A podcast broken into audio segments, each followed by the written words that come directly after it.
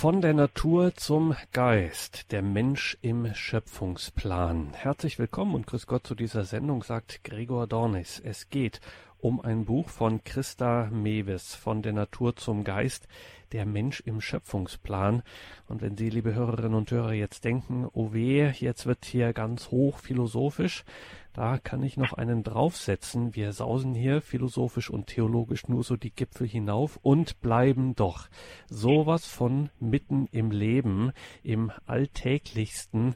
Das kommt ganz selten, eigentlich sogar nie vor, aber heute muss ich Sie, liebe Hörerinnen und Hörer, wirklich hiermit verpflichten, dran zu bleiben. Was Ihnen Christa Mewes heute zu sagen hat, ist derart wichtig, das müssen Sie gehört haben. Und so viel kann ich auch jetzt schon vorwegnehmen. So haben Sie das bestimmt noch nicht gehört. Von der Natur zum Geist, der Mensch im Schöpfungsplan. Wir freuen uns, dass wir jetzt telefonisch mit Christa Mewes verbunden sind. In Uelzen haben wir Sie am Telefon. Grüße Gott dahin, Frau Mewes. Ja, guten Tag, Herr Dornis. Schön, dass Sie jetzt sich die Zeit nehmen, Frau Mewes. Ich ähm, erspare es uns auch aus Zeitgründen, Sie vorzustellen. Das wäre eine eigene äh, Sendung äh, wert.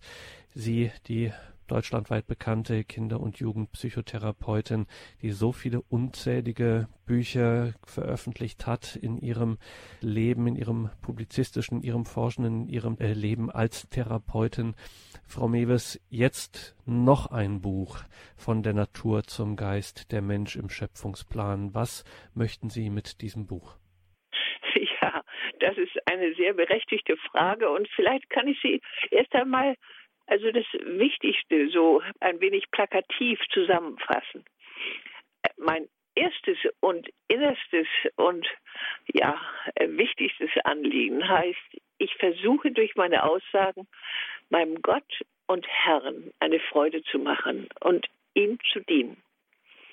Und dann als zweites, das meine ich am ehesten schaffen zu können, indem ich etwas erkennbar mache, was Kindererziehung besser gelingen lässt.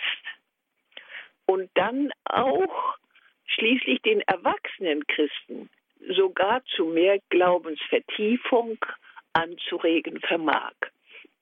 Dazu brauchen wir Wissen über die Entfaltungsbedingungen des Menschen, denn er ist in die Naturordnung Gottes ja geradezu eingebettet. Doch der Mensch ist ja kein Tier. Dem wollen wir, der Himmel sei klar, hier nicht irgendwie das Wort reden, nicht den Evolutionisten, den Atheisten. Jeder Mensch hat ab der Zeugung viel mehr in seinem Potenzial gleichzeitig die Entfaltungsmöglichkeit des göttlichen Geistes, seine Gegenwart. Deshalb heißt mein Buch von der Natur zum Geist.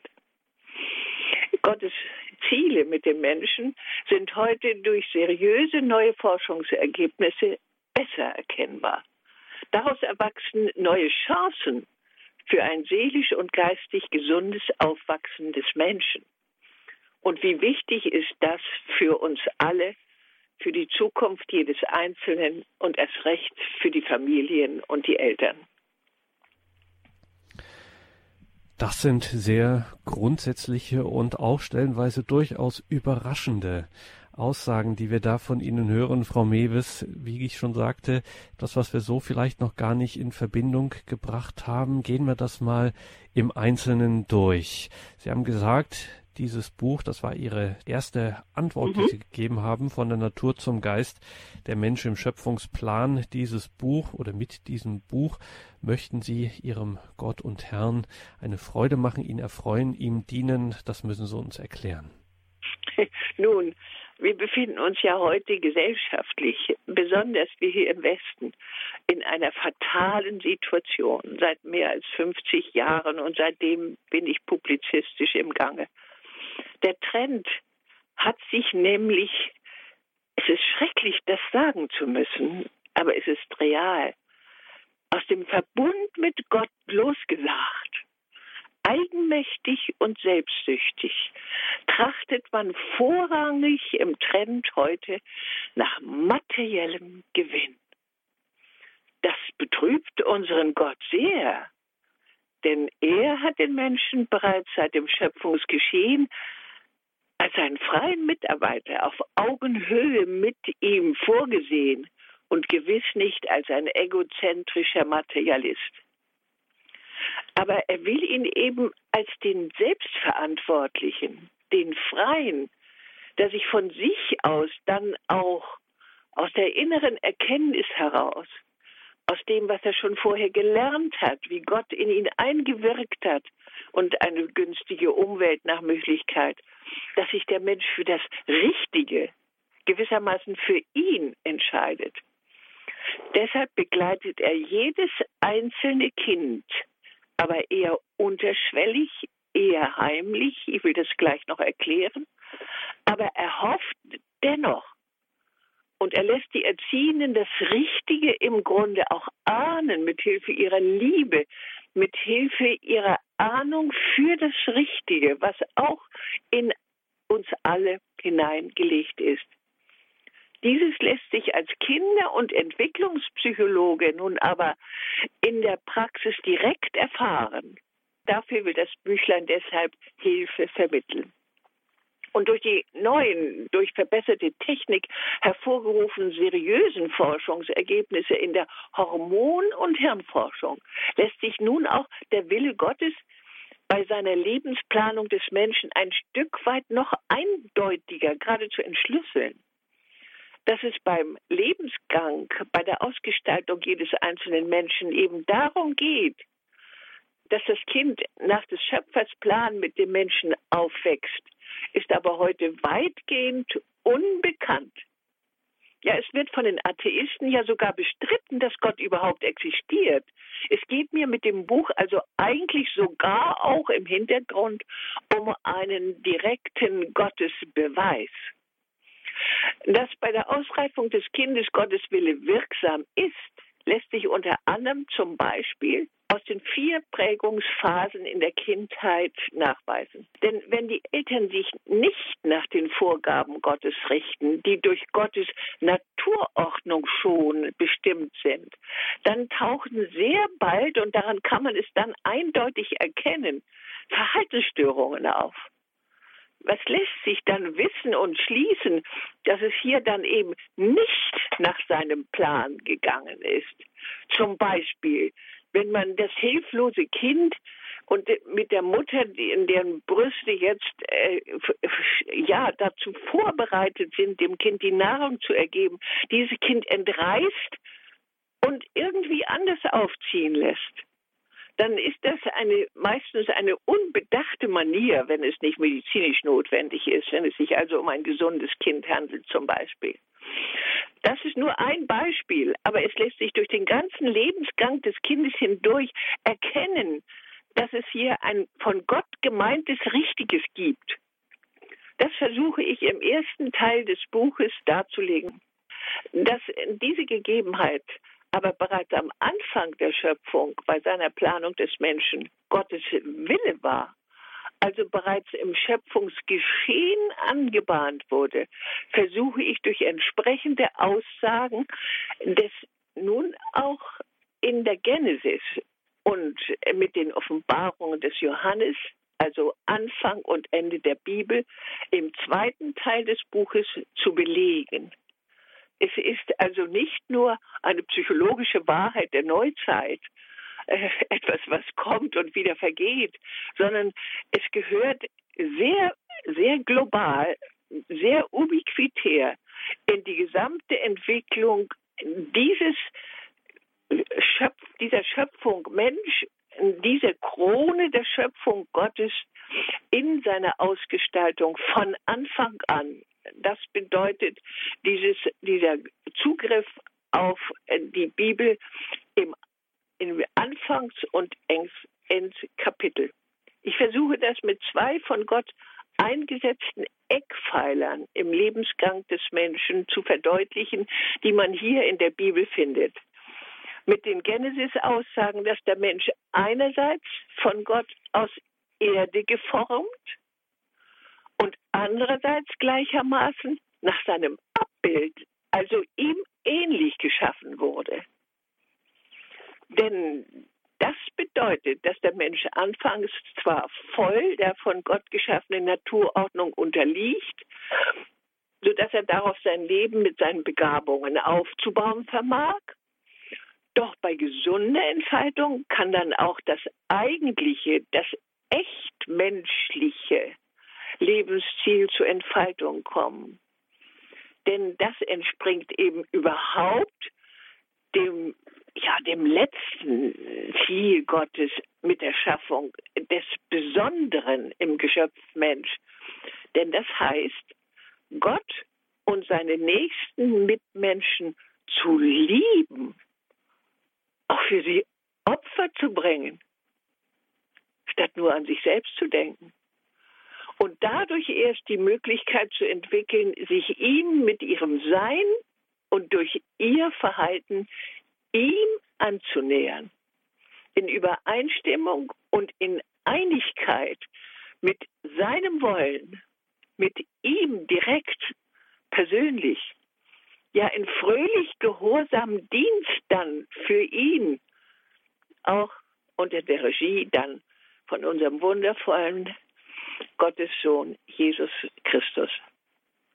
Ich vertrete damit die Vorstellung, dass sich der Mensch in seinem Lebensgang mit Hilfe Gottes, mit seinem zwar unterschwellig bleibenden geheimen Willen, von der Dominanz der Naturordnung in ihm zur Manifestation seines Geistes hin entfalten kann und soll. Und das, Frau Mewes, entwickeln Sie in diesem Buch von der Natur zum Geist der Mensch im Schöpfungsplan und womit man im ersten Moment nicht rechnet, das wollen Sie, das tun Sie. Sie zeigen das auf, ausgerechnet anhand der Kindererziehung. Wie gesagt, dieser Zusammenhang, der erschließt sich nicht auf den ersten Blick. Erklären Sie uns das ein bisschen. Ja, das versuche ich deshalb eben am Beispiel der so festprägenden Kleinkinderzeit darzulegen. Denn hier wird, weil das Gehirn sich ja auch noch gar nicht, das ja wie ein Klavier in uns äh, dann äh, zu mehr Differenziertheit verhilft, aber ist noch gar nicht voll entwickelt. Und solange es noch nicht voll entwickelt ist, werden die Eindrücke, die das Kind erhält, ganz, ganz besonders festgeschrieben. Sie sind gewissermaßen die Lebensgrundlage des Kindes. Was das Kind hier erlebt in den ersten drei Lebensjahren, ist deshalb in Bezug auf die Charakterentwicklung, auf ein gutes, gesundes Selbstbewusstsein oder, oder ein, ein trauriges, elendes, äh, mit sich selbst nicht zurechtkommen, unheimlich festgeschrieben. Das ist deswegen so ungeheuer wichtig, auch unserem Gott. Nun, diese beiden Eckpfeiler, die Natur im Geisten und seine Möglichkeit zur Gottähnlichkeit, die sind von Anfang an maßgeblich in jedem Menschen enthalten. Aber sie dürfen eben der sorgsamen Ausgestaltung, um das Ziel zu erreichen, sich zunächst fest in der Realität ihres Lebens behaupten zu können. Am Anfang ist deswegen die Dominanz der Natur im Menschen, die der Mensch ja mit allen Geschöpfen gemeinsam hat, die bewirkt, dass er überleben kann, so übermächtig, in solcher Quantität, in solcher Dringlichkeit vorhanden. Und das weitere, ja, bleibt weiteren Stufen dann vorbereiten. Aber hier ist Dominanz.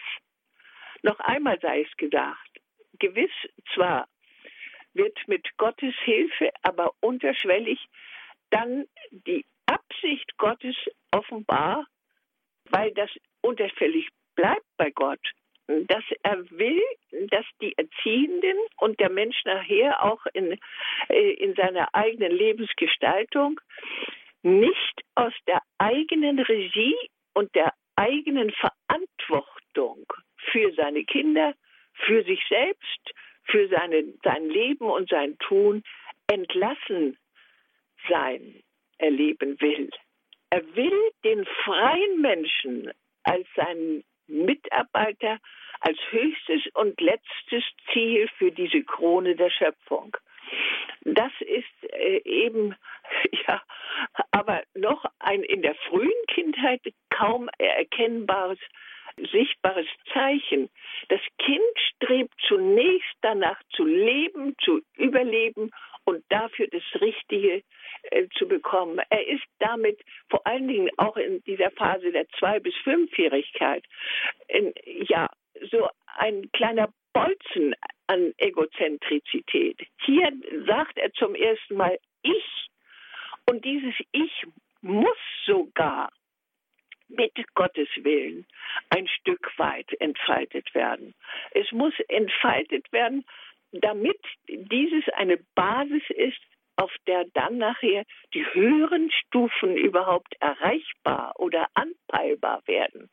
Das ist das, was wir neu begreifen müssen dass auch die Natur im Menschen, die dann erst doch ein wenig anstößig ist mit einem trotzenden Kind in der Zwei- bis Fünfjährigkeit, das jetzt die Türen aufmachen kann und zu Mama sagt, nein, ich will nicht die, den roten Pullover anziehen, ich will überhaupt nach draußen und ich tue jetzt nein, nein, nein, überhaupt nicht das, was du willst. Das ist die Trotzphase und deswegen kommt sie in diesem Büchlein ausführlich vor.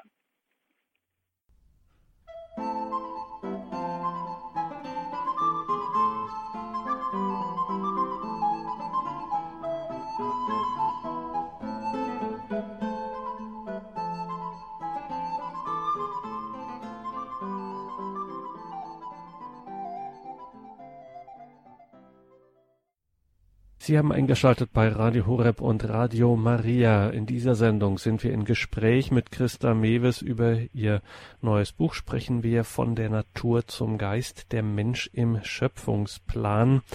Wir sind, wie ich es am Anfang Frau Mewes gesagt habe, mitten im Leben. Aber es geht natürlich, wenn wir zum Beispiel jetzt über die Entwicklungsphasen sprechen, die Sie in diesem Buch so stark machen, der frühen Kindheit. Es geht schon auch darum, das haben Sie am Anfang gesagt, dass Menschen, die Ihr Buch lesen, auch ihr Glaubensleben damit äh, vertiefen können. Wie meinen Sie das? Wie geht das?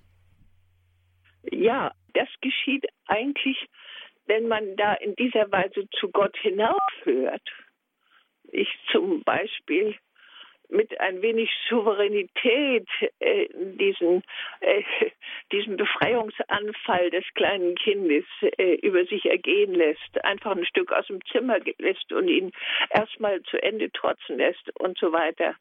Durch diese Souveränität, durch dieses Spüren, dass das dennoch äh, ja, die erste Befreiungsphase eines, äh, eines Kindes ist, eines äh, Geschlechts ist, einer, einer Menschheit ist, die als freier Mitarbeiter Gottes auf Augenhöhe gedacht ist.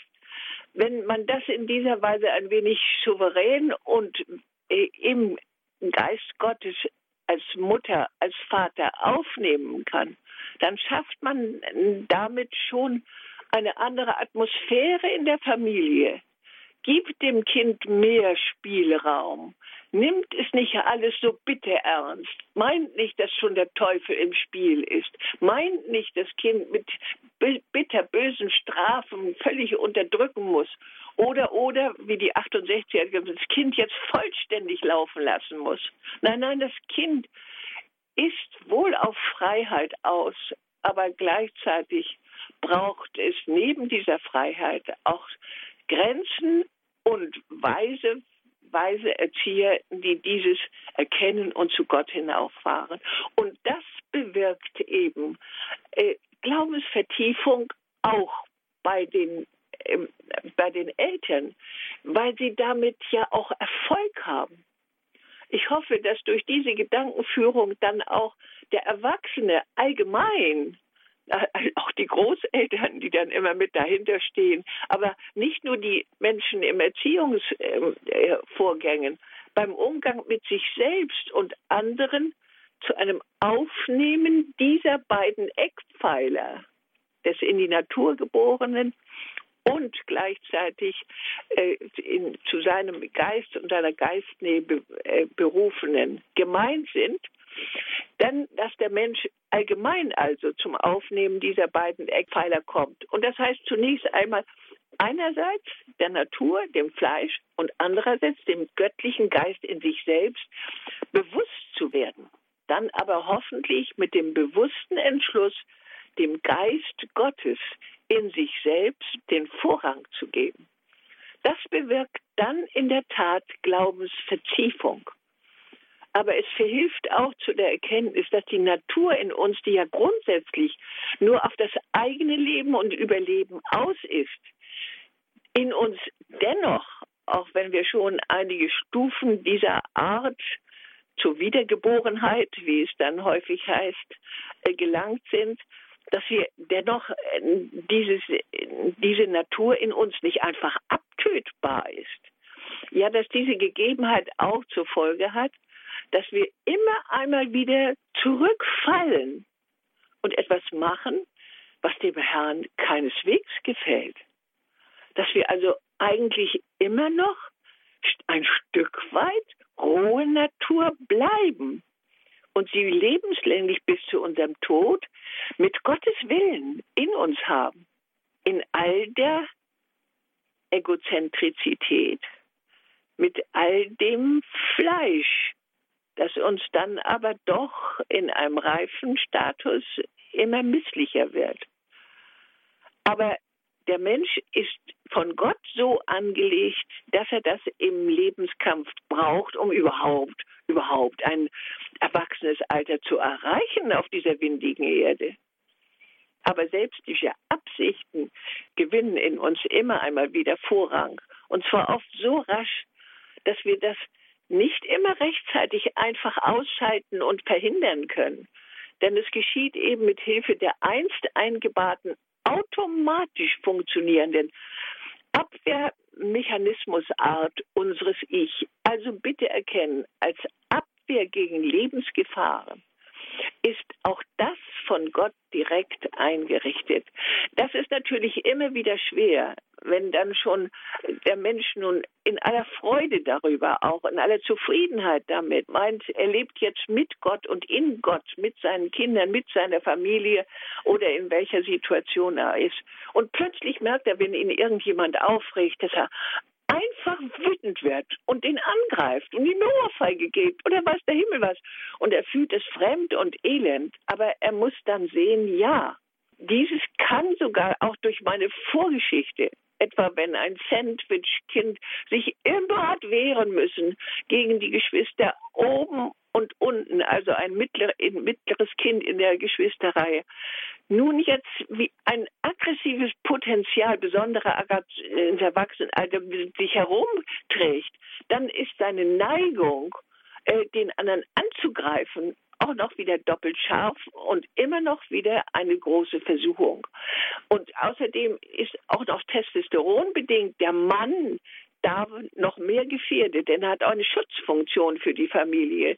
Und diese Schutzfunktion enthält Aggression, als die Möglichkeit, den Feind abzuwehren.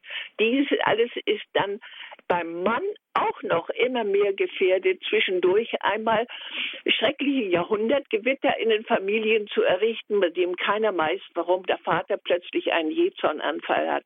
Und alle diese Dinge mehr, die wir dann erleben, sie lassen sich besser erkennen, wenn wir erst einmal genau wissen, dass das nicht einfach nur dämonisch und mörderisch ist von Anfang an. Das kann es natürlich werden, wenn es dann vom Teufel abgeholt wird, aber nicht einfach schon gleich so. Wir können es besser erkennen und dann auch besser dem besser begegnen. Und damit sind wir, Frau Mewes, an einem zentralen Punkt, auch in Ihrem Buch an einem zentralen Punkt, nämlich beim Wissen um die Entfaltungsbedingungen des Menschen. Da müssen Sie uns ein bisschen helfen, dieses Wissen um die Entfaltungsbedingungen des Menschen. Inwiefern ist das wichtig oder was müssen wir da wissen?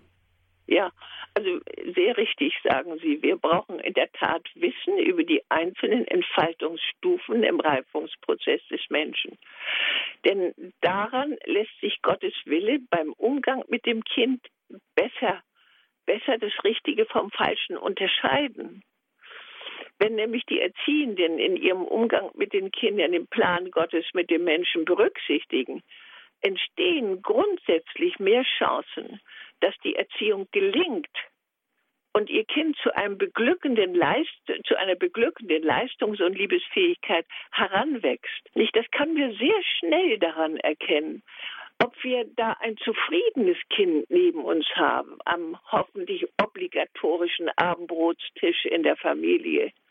Oder ob da ein Kind ist, das in sich unglücklich ist und das schon in seinen Augen und in seiner Stirn und in seinem kleinen Mund und aus dem, was da herauskommt, herausfinden. Dann müssen wir wachsam sein dann müssen wir nachdenklich werden. Dann müssen wir hinauffragen zu unserem Gott. Was ist in unserem Kind? Was fürchtet das Kind jetzt, dass es ihn von seiner Bahn ablenkt? Steht ja immer unter Gottes Schutz, schon ganz und gar, wenn es getauft ist. Es steht unter Gottes Schutz und hat von daher eben im Grunde auch ein inneres Gefühl für das Richtige. Also diese Einzelheiten dann, äh, die man daraus erfahren kann, äh, nicht, dass man, dass man beachtet, dass das Kind jetzt plötzlich anfängt, an den Nägeln zu kauen, dass plötzlich die etwas älteren kleinen Mädchen anfangen, äh, sich in die Arme zu ritzen, dass jemand am Tisch sitzt, der überhaupt nicht mehr mitessen will oder dergleichen mehr, dann müssen wir uns fragen, was läuft hier aus der Bahn? Statt die Kinder dann oberflächlich zu beschimpfen und ihnen dann einfach verbal äh, gutes Verhalten aufdrängen zu wollen. Das ist völlig kontraproduktiv und verstärkt die Dinge dann noch mehr. Wir müssen dann immer sehr sorgsam betend und auch vielleicht bei auch christlichen äh, Ratgebern ähm, äh, im Verbund mit diesen nachfragen, was es jetzt sein kann, was das Kind aus der Rolle bringt. Das habe ich in weiteren Büchern ausführlich in den Mittelpunkt gestellt, um einfach und konkret damit zu mehr Erziehungserfolg zu verhelfen und habe da unermesslich viel Erfolg im Einzelnen damit gehabt. Das darf ich sagen. Was muss also dabei dann vor allem beachtet werden? fragt dann jeder, der sich dafür aufgeschlossen hat.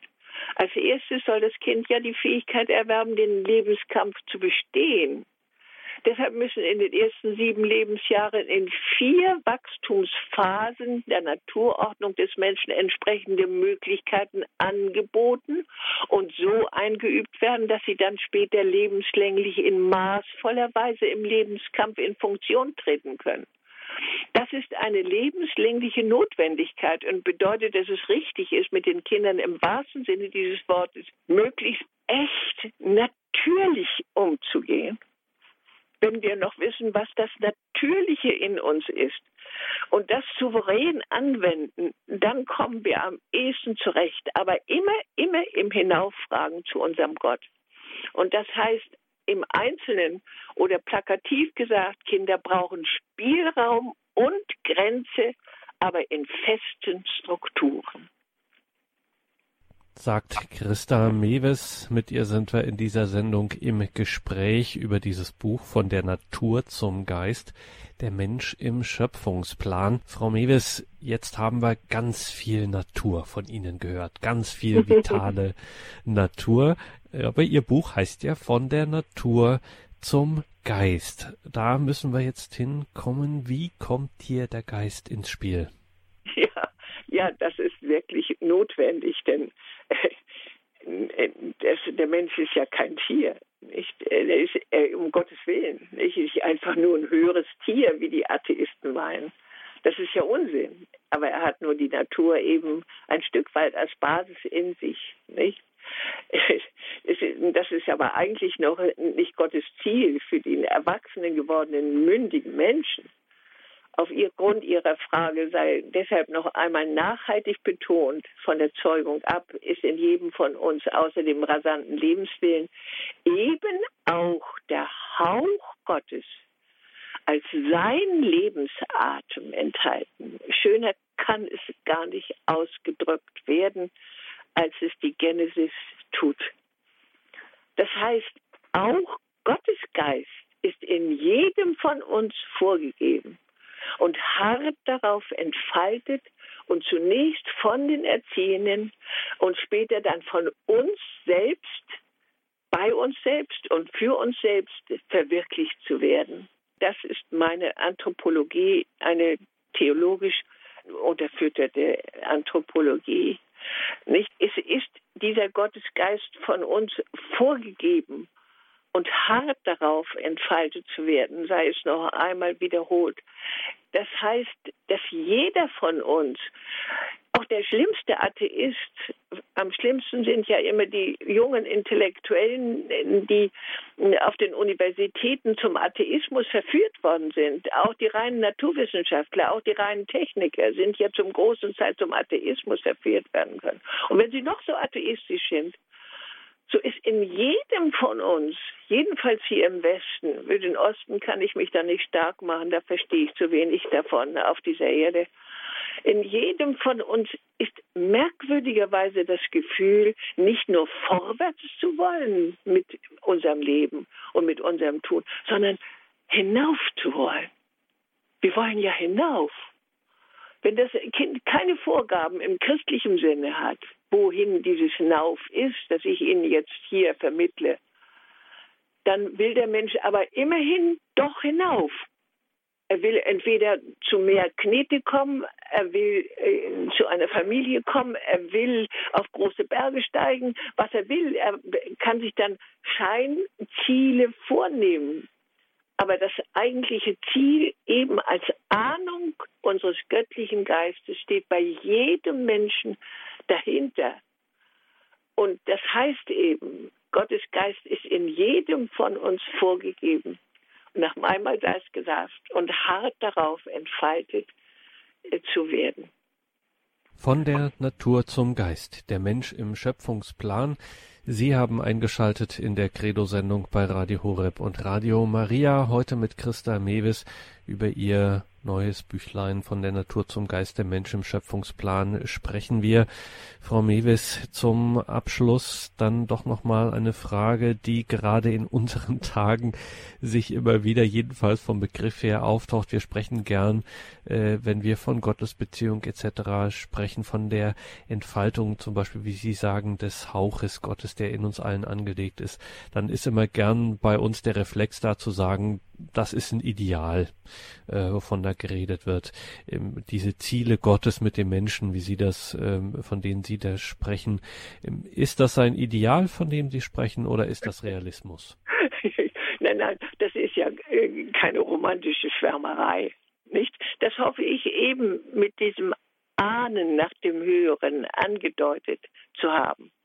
Denn entsteht, äh, wenn man sich bei seinen Entscheidungen nach dem Willen Gottes ausrichtet, nämlich dann bei seinem Tun und Treiben, in dem auch viel Freude am Opfer enthalten ist, Freude für den anderen, Freude im Einsatz, äh, eben im ehrenamtlichen Tun irgendwo für die Gemeinschaft und wer weiß was alles, dann entsteht als erstes schon einmal etwas, was mir alle wieder Menschen wieder bestätigt haben, die so handeln. Es entsteht ein schöner, direkter Lohn, nämlich das Gefühl einer inneren Zufriedenheit. Und daran lässt sich auch erkennen, dass es das von Gott gemeinte ist, denn er will uns ja glücklich haben. Er will, dass wir, dass wir durch diese unsere Veränderung unseres Lebens, dadurch, dass wir dann als reife Menschen den Schalter direkt um 180 Grad herumwenden zu ihm hin, dann ist das ja die Absicht unseres Gottes. Und die ist es, die eben wirklich den Frieden schenkt. Das ist deshalb meine Absicht mit dieser Erfahrungsbilanz im Umgang mit Eltern und Kindern. Es lohnt sich, besonders für die Erziehenden, eine solche Gedankenführung ins Bewusstsein zu nehmen. Schon ganz und gar, wenn die Familie, weil die Familie heute sonst mit all den Gefahren, die in unserer Gesellschaft durch die Gottvergessenheit in Erscheinung getreten sind, sonst mit den, ihren Kindern nicht gewachsen sind, dann kommen sie ins Schleudern, dann vergötzen sie den Zeitgeist, aber der ist auf Verführung aus. Wie schrecklich. Wenn wir es aber in dieser Weise eine andere, klare, der Wahrheit innewohnende Zielrichtung einschlagen, mit unseren Familien, mit uns selbst, dann wissen wir plötzlich wieder ganz genau auch, dass zum Beispiel die Mutter ihr Kind in den ersten Lebensjahren zusammengehören und dass man den Kindern schweren, lebenslänglichen Schaden zufügt, wenn man sie in den Krippen etwa oder sonst irgendwo oder sich selbst anderen überlässt, das rächt sich dann. Und es rächt sich zunächst schrecklicherweise, vor allem an den Müttern, ohne dass die Kinder wissen, was sie tun, in der Pubertät schon ganz und gar. Aber es rächt sich auch weiter bei den erwachsenen Töchtern und Söhnen, lebenslänglich. Das kann keiner wollen. Kein Therapeut, kein Mitmensch, kein Gott. Dazu aber brauchen Sie dieses Wissen, das ich mit diesem Büchlein wie mit allen anderen Verlautbarungen meines Schrifttums auch durch die direkten Verziehungsratschläge für Sie zu vermitteln suchen, in aller Bescheidenheit, in aller Wissen, dass es viel Gutes und anderes jetzt nun mittlerweile auf diesem Markt gibt. Wir alle brauchen dazu aber mehr noch einen festen Glauben, Liebe für unsere Kinder, Liebe für unsere Zukunft, Liebe für unsere Gesellschaft und ein gesundes, die Schöpfungsordnung akzeptierendes Vertrauen in des Herrn Allgegenwart in unserem Leben. Von der Natur zum Geist. Der Mensch im Schöpfungsplan Gottes. Ein Buch von Christa Mewes erschienen im FE Medienverlag. Die genauen Angaben dazu finden Sie natürlich wie immer bei uns auf der Homepage in den Details zu dieser Sendung im Tagesprogramm, wenn Sie da hinschauen. Und unser Hörerservice weiß wie immer auch Bescheid, wenn Sie da anrufen. Ab Montagvormittag ist er wieder für Sie da. 08328 921 110 die Telefonnummer von unserem Hörerservice unter der 120 gibt's die Sendung als CD und natürlich auch auf horeb.org in der Mediathek. Vielen Dank, Christa Mewes, dass Sie sich die Zeit für uns genommen haben. Alles Gute für all Ihre weiteren Unternehmungen. Wir freuen uns auf das nächste Mal. Auf Wiederhören. Ja, Wiederhören, Herr Dornis.